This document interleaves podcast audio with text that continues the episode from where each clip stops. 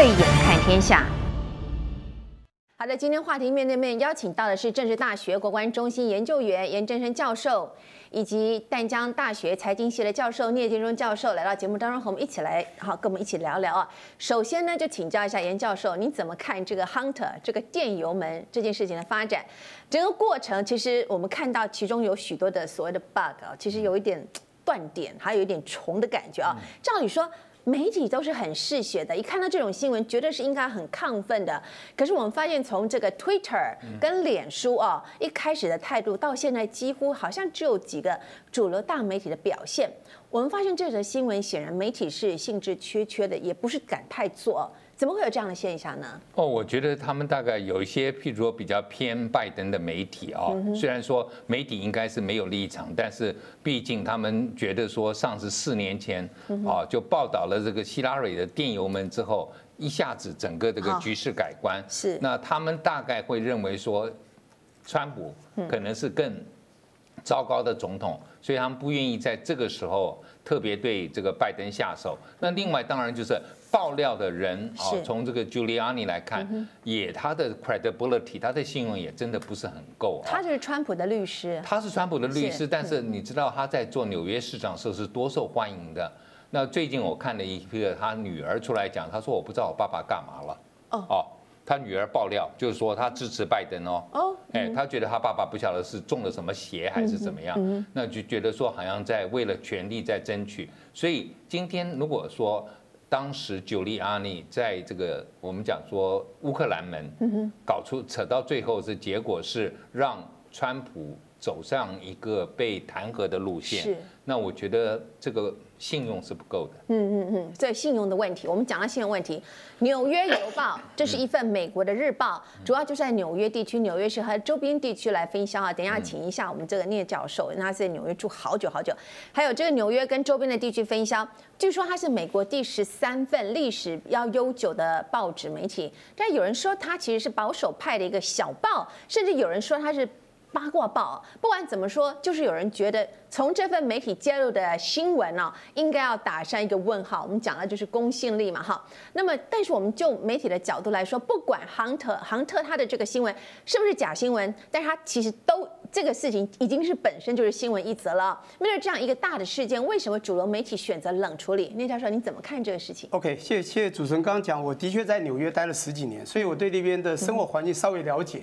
我相信一般人都一样，就是如果 local 有一个能够振奋你心情，能够让你感觉有时候会 touch your heart，然后感觉到非常有趣的媒体，你会多看。所以 New York Post 在纽约区，它虽然是个小报，那所以真的也就是比较。报一些我们讲社会新闻，大家比较喜欢喜欢看的八卦报，因此这反而会呃得到大家喜欢想看的感觉，所以它很快会让大家传出去。不过刚才我们严教授也讲了，那么我们这一次看这个 New Post 它所报道出来的时间就是十一月十四号嘛，呃这个呃前一阵子嘛哈，十月十月十四号，那么它主要是前三天的时候呢，就是 Giuliani 他所提出的这个所谓的电油门的事件。那刚才呃两位也讲到了这个 Giuliani 现在他的一些方向哈，那可能我觉得跟利益或未来的。位置都有一些关系的结合，所以他现在就是一个川普的律师了嘛，所以我觉得他的角色对其他的主流媒体呢会有点质疑啦。我觉得主流媒体当然，嗯，我们说主流媒体他想要做客观公正，这是他们应该要保持的，甚至要用证据说话。但是我们也知道很多媒体并不客观公正，也不照着这个证证据说话，因为他一定会有一些方向的偏颇。不过这次呢，很明显的这个电邮一定会想到二零一六年那个电邮嘛，二零一六年的电邮应应该都已经其他人都没事了，是突然在哎他是。生日十月二十六号之后的两天，十月二十八号，FBI 呢那个时候的局长突然讲一个说，哎，又发现新新的一些东西，我们要查，就差几天，光这个大家直接觉得他可能有问题，就让这个希拉里票跌到这么跌低。那想想看，现在的主流媒体会怎么想？如果他在跟进，只是一个第一个嘛，我报都比你大，我都比你主流，我还跟着你小报去走。虽然它历史悠久，它是一八零一年成立的，那有一个 New 就 New Times 有没有？也在纽约，那它是一个更主流的啊，它在一八五一年五十年后才成立，可是。它的这个影响力更大，因为它第三大报。可是重点是它有没有跟进？没有。当刚讲到了两个我们所谓新媒体的 Facebook 和 Twitter，哎，你想想看，那个川普很不爽啊，哎，这种东西你怎么不帮我讲？这很重要啊。对。可是他们现在抱着，不管你是比较偏向说拜登也好，我觉得也不我全然就是他们对川普你的作为，只要我稍微一讲，你可能就大肆借我们的力量，大肆周这这个宣扬了。所以他们比较保守。那最主要，我觉得还是一个证据没有完全之确凿之下，我觉得最少目前不是。所以每一个主流报你会发觉啊，像 New Times 想要报的时候又发觉不对。前一阵 Fox 不是也到他这个府上要去要求他讲出来吗？对。我不讲，但你也没有证据啊，你也不能就乱报。所以现在主流报，我觉得有一点冷处理是这样来的。是好，我们刚刚就讲了哈，在那个教授讲，这美国选战现在媒媒体有刻意要保持清醒嘛，因为大家都这个这个汲取这个之前惨烈的教训，上一次的总统大选，不管是在民调上怎么，还是在处理这希拉蕊的电邮门事件，美国的媒体都获得很大的教训嘛。但是相较于这个 Hunter 拜登的这个丑闻，这次的被冷处理，那么最近川普也被《纽约时报》揭露说，哎，其实他在中国大陆有一个秘密账户哦，而且他还缴税。那给北京当局啊，就看来继这个拜登家族之后，川普也是跟着要要被美抹红的嘛。而这一次刻意想跟选举保持一点距离的这个 Twitter 跟脸书，因为在第一时间拒绝了使用者分享这个《纽约邮报》的刚刚讲的这则啊、这个呃这个叫做我们刚刚讲的是什么电邮门的事件啊，就引起了很大的争议。那么日前 Twitter 执行长竟然还将是去传出他要遭到美国参议院司法委员会。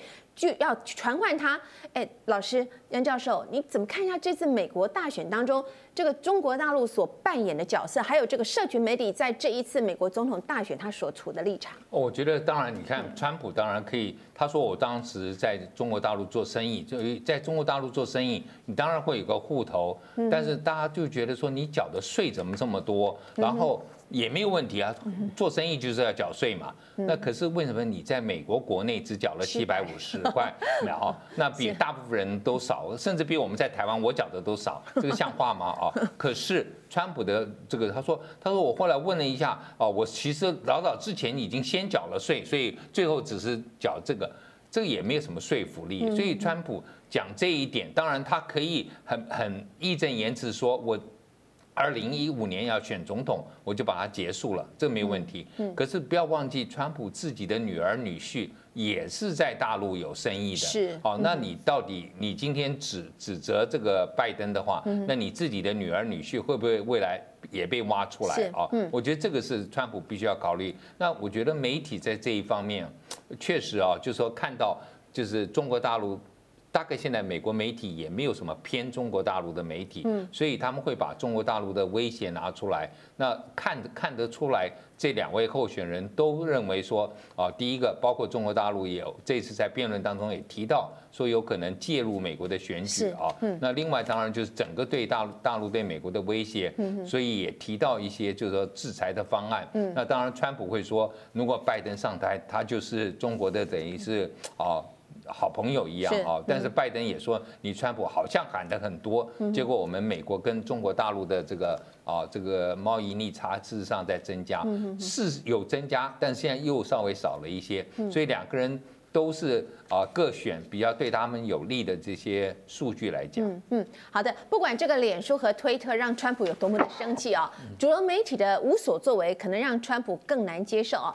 最近川普接受采访就是多次强调，很多的媒体都没有报道这则新闻，他就甚至还对着记者说：“你不报道这个新闻，你就是罪犯。”可想而知了，他到底有多么的生气。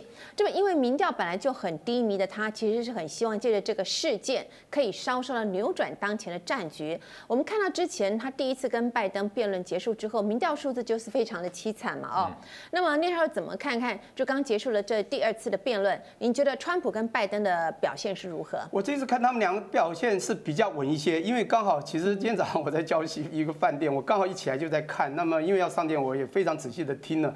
我这次觉得两个其实都还蛮稳的，当然虽然静音，但是他们也会插话，但是我觉得他们都有对自己的立场表达的够清楚。当然有些东西是一开始的所谓的不公，比如你讲 COVID-19，在现在这状况，你觉得对川普有利吗？怎么讲可能都不利。哎，开玩笑，八八百多万的感染，二十二万死亡。哎，这个你要很难辩驳，而且真的是发生。不过，当然，川普这的确没有管好，而且已经发生，所以他很难去辩驳。不过，川普有他的口才，有他一个吸引他自己群众一个，我们讲 charisma 的魅力，所以我觉得他还是站得蛮稳的。不过，我要讲另外一块是，川普呢这一次当然没有很激情，包括刚刚讲电邮门，他有在里面有去强调，但是他有去攻坚吗？他不敢，因为讲不好听点，主媒问题都不讲，他也不能讲太多，因为证据的确也不确凿。他如果一直抓这个，人家就觉得你没有东西可讲了。好，但我觉得川普呢有几点，我觉得他可能还不错啊。刚刚我们讨论一下，就比如他讲到一个，我觉得很重要，就是东西要有比较啦。那比如刚刚有讲到说，哎，你在中国有缴税，一个我们讲通乌门好了，通中门，就是你之前以前做生意怎么在中国缴这么多税？他讲得很清楚啊。我说生意商人本来就会做该做的事，因为你到全世界不去赚钱，那你赚了钱就要缴税，对不对？去美国也是赚钱，但重点是一旦我当了总统，我觉得这个中国有问题，我就把它卡掉了。当然后来有他这个儿女的问题，不过我他讲这回答是很不错的，所以让人家肯定的。那我讲是这一次的选民，我在整个看哈，我觉得拜登他表现很 OK，他这次没有拿什么这个纸稿，好像讲不下去。都有，他只是年纪稍长，稍微缓一点。而且我这一次他也强调，他那拜登有他自己选民的一种呃呃喜欢，就是比较偏道德一点。因为虽然。川普一直讲指责他刚刚讲的，你们是一个犯罪集团，因为强调的就是电邮这个东西，他不强调电邮，就是说你们有做这种事情。那他甚至讲到，就是说他这个腐败政客，我讲这都是很重的字眼。当然我们讲川普呃拜登呢，呃反过来讲他了，他说种族歧视这个地方你是很严重的，他说你是在那边这这个什么撒了油，还点了火，还是 raise fire，他讲的这些话，我觉得这个都会对部分的选民各带加到一些加持啦。所以我觉得这两个都 OK。那至于说要谁选上的话，我们待会呢可能 再做我们自己的一些判断，这样。嗯。那么这次选战，川普可以说打得很辛苦啦，因为有很多想用选票来下架他的人，包含对十六号法案很多很有意见的这个华人呐、郊区的妈妈、老人，甚至在十月十七号才刚刚举行过的这个全美妇女的大游行当中，哈，游行的主办人还说，川普的任期虽然是由妇女大游行开始，但是将会随着妇女投票画下句点。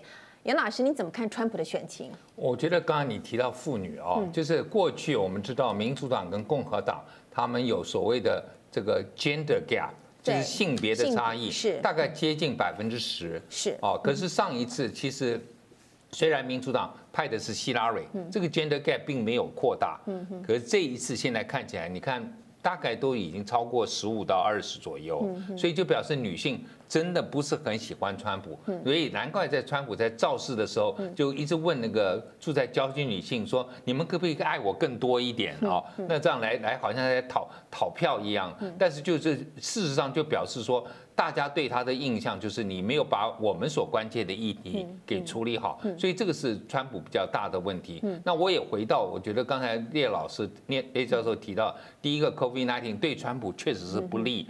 但是川普没事就喜欢用他这个呃不是很科学的证据来说，他如果不是我，美国人今天会死两百万，然后说现在我们只死二十二万，好像意思是说他表现得很好。那我最常用的一个数据就是，美国的人口是台湾的十四倍，好，那美国的死亡是二十二万，如果今天按照台湾人口死亡七八个人来看。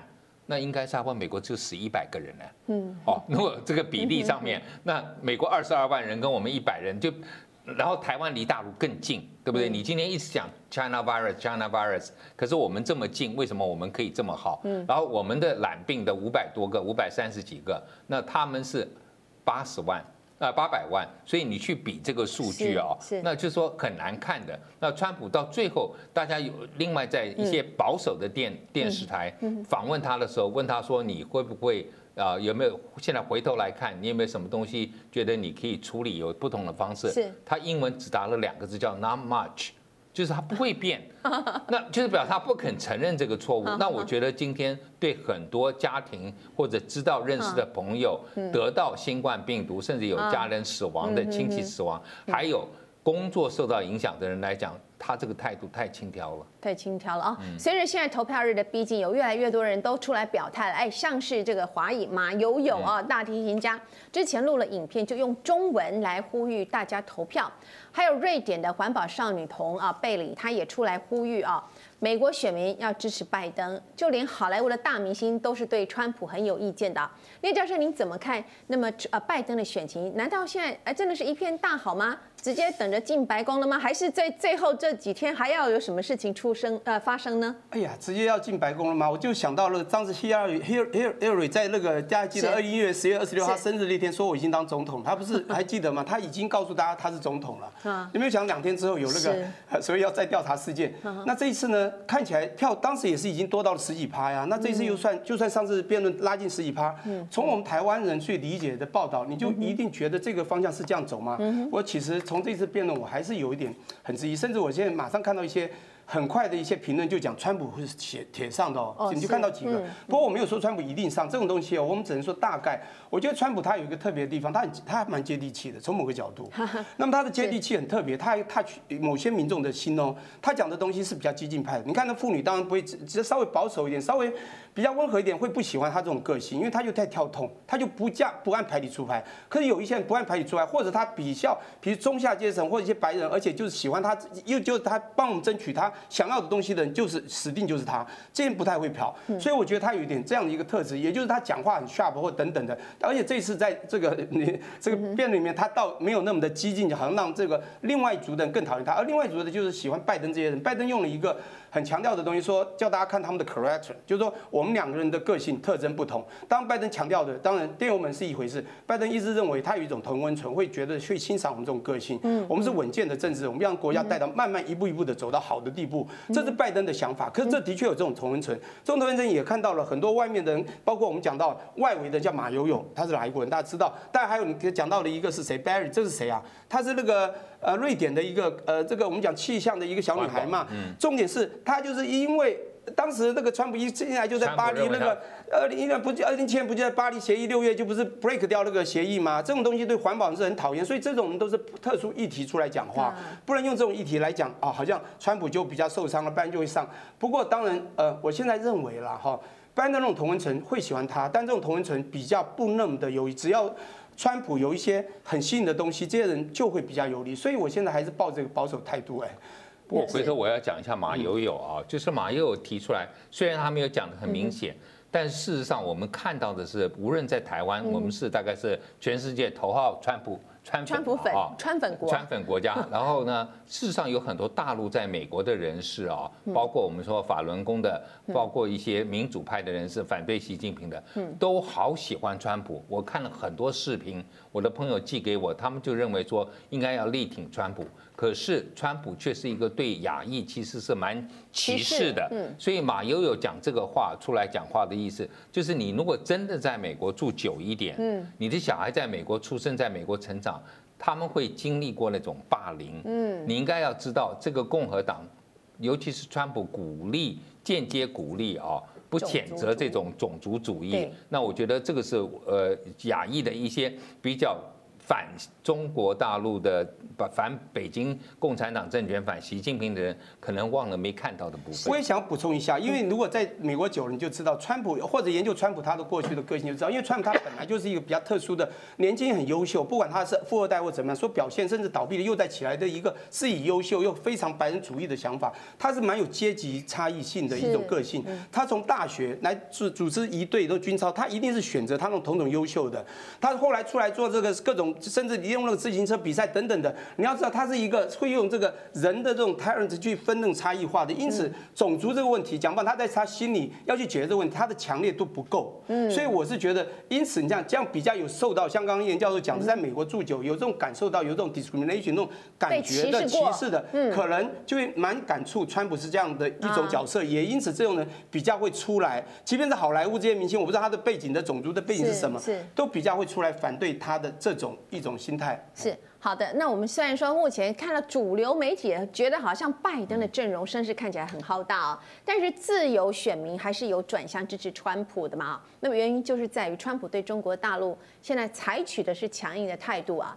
尽管多数人认为说拜登当选会比较有利于中国大陆，但是严老师你怎么看？你觉得中国大陆会乐比较乐于看到谁？入主白宫，成为白宫的新主人。我我认为他们还喜欢川普更多哦哦，因为当然川普激发了大陆的爱国心，就像就像川普可能激发了部分美国白人的那种爱国主义啊。是。那同样的情况，大陆也认为说川普激励了大陆的爱国主义，因为拜登说老实话，他如果上来，会不会像一九九零年代克林顿一样，就是跟大陆在进行贸易？或者关税谈判的时候，把人权的议题真的挂钩。我们大概都记得一九九零年代啊，在谈最惠国待遇的时候。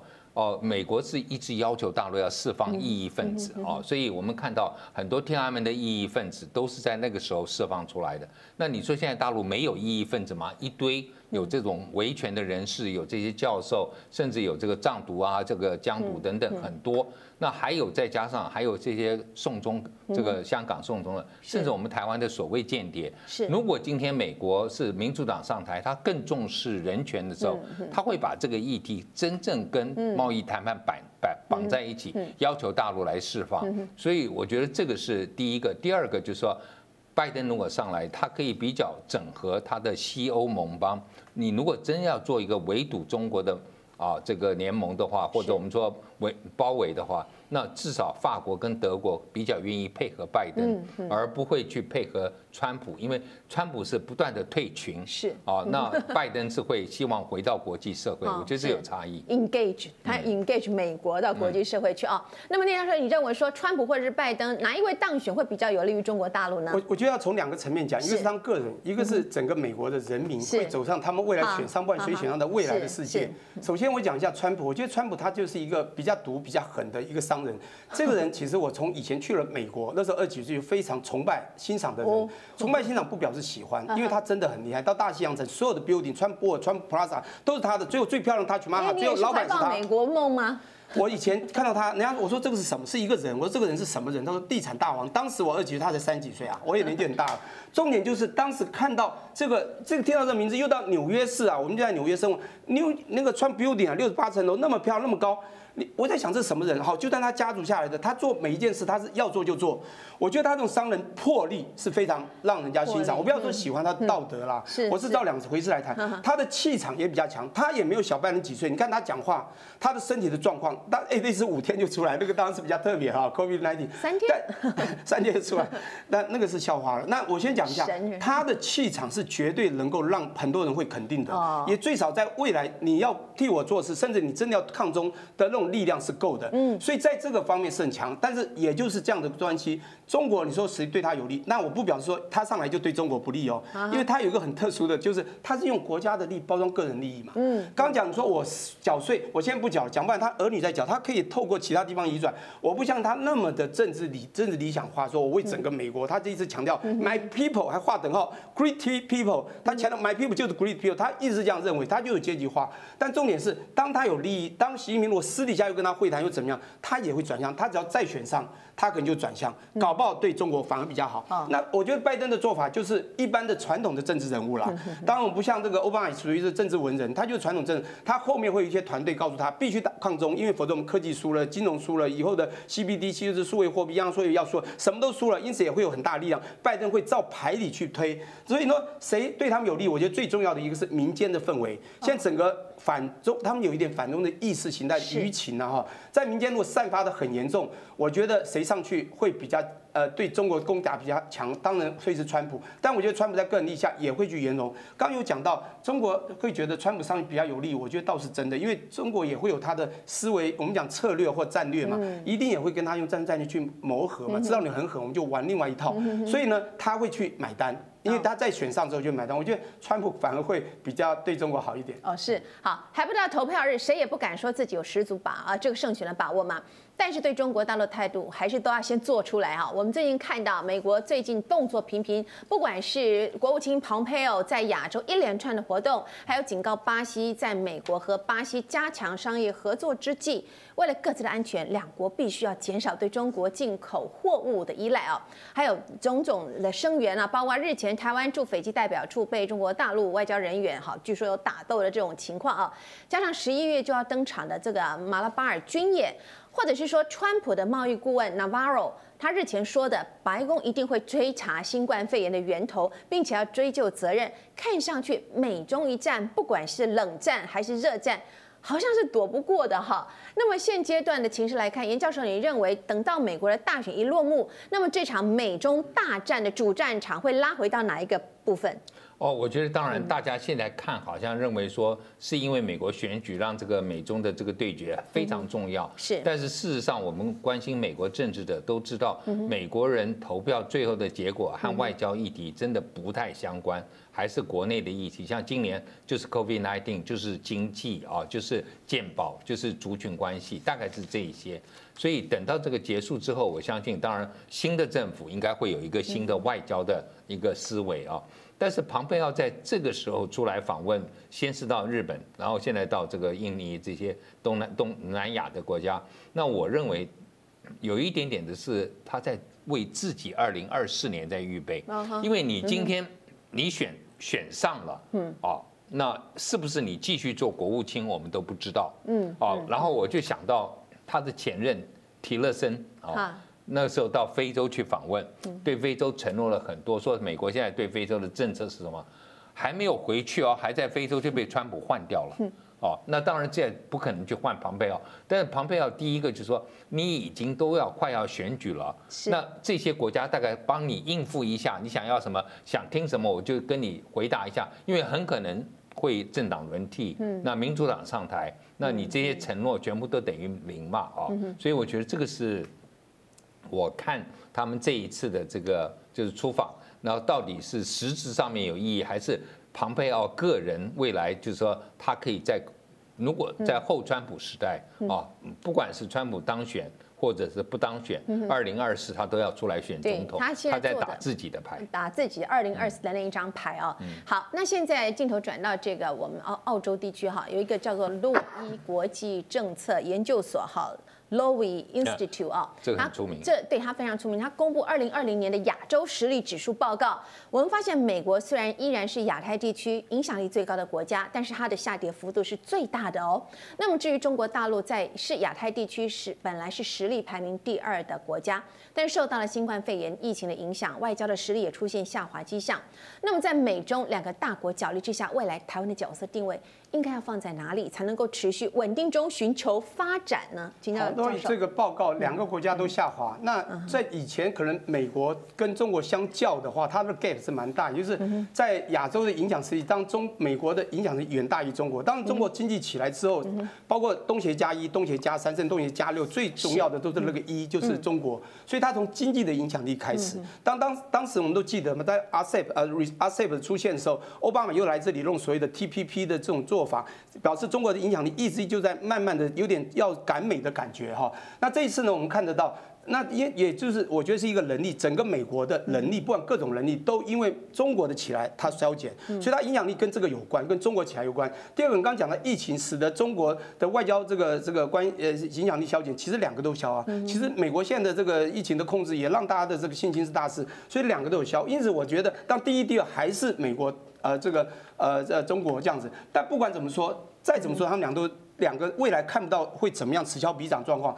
我们现在刚问的是台湾，我们要怎么样在稳定中求发展？我觉得这很重要。我们非常强调稳定中求发展，在财务学，稳定就是不要波动太大，风险就会小。那什么叫稳定？讲不好听，押宝。你会不会稳定？押宝就是最不稳定。押 A，你因为你都还看不到钱，押 A 也不稳定，押 B 也不稳定。我觉得都不要押宝是最好。但是你不押宝也会有你的困难度。我觉得当这要政策团队的一些智慧，现在不要强烈押宝。我们台湾已经很明显在押宝嘛哈。我倒觉得这个不要太严重，否则我们台湾现在已经产生了不太稳定。现在不管是军事的不稳定或等等的不稳定，请问我讲有讲错吗？应该就已经有一些包括整个民众甚至舆情的整个押宝说产不稳定。所以稳定中求发展。我觉得我们要多少的东西，有时候甚至有时候要有点太极拳的模式。我们好像要压又不压的模式，慢慢去推，要看未来。如果我们有强烈的一些形态，非压不可，那我们就走比较风险路的，那就没有所谓发展问题了。这就是一种风险。如果我们真的要强调未来的发展，我觉得现在不要那么的。好像说我们要一直这么强烈的，就是压一个地方，甚至我们对美国的总统，你会发现我们台湾意识形态就压某一个，不觉得吗？嗯。我们现在对这个中美关系，我们不是也很强烈压某一个吗？是。我们不是抗哪一个吗？我觉得这种做法，我觉得台湾的民众也好，政治团队也好，我觉得稍微要有思维，真的要为未来发展。我们要有点智慧啦，稍微的稳健一点，嗯，不要太过强烈的走向某一团，某一团。好的，美国总统大选投票决战日倒数计时，超过四千万人完成了提前投票，积极度非以往可比拟。虽然说目前的局势不利川普，但是拜登家族染红的新闻也是不断被媒体爆出哦，还能够平安度过剩下来的日子，而顺利入主白宫吗？那么在最后冲刺的这几天，川普还能不能够继续的放大决，让拜登的选情受到影响？就让我们拭目以待。以上就是今天的慧眼看天下，未来还有更多重要的国际局势消息以及背后的内幕角力，也请您持续的锁定。同时，也欢迎您上 YouTube 网站订阅以及分享。我是黄宝慧，我们下周同一时间再会。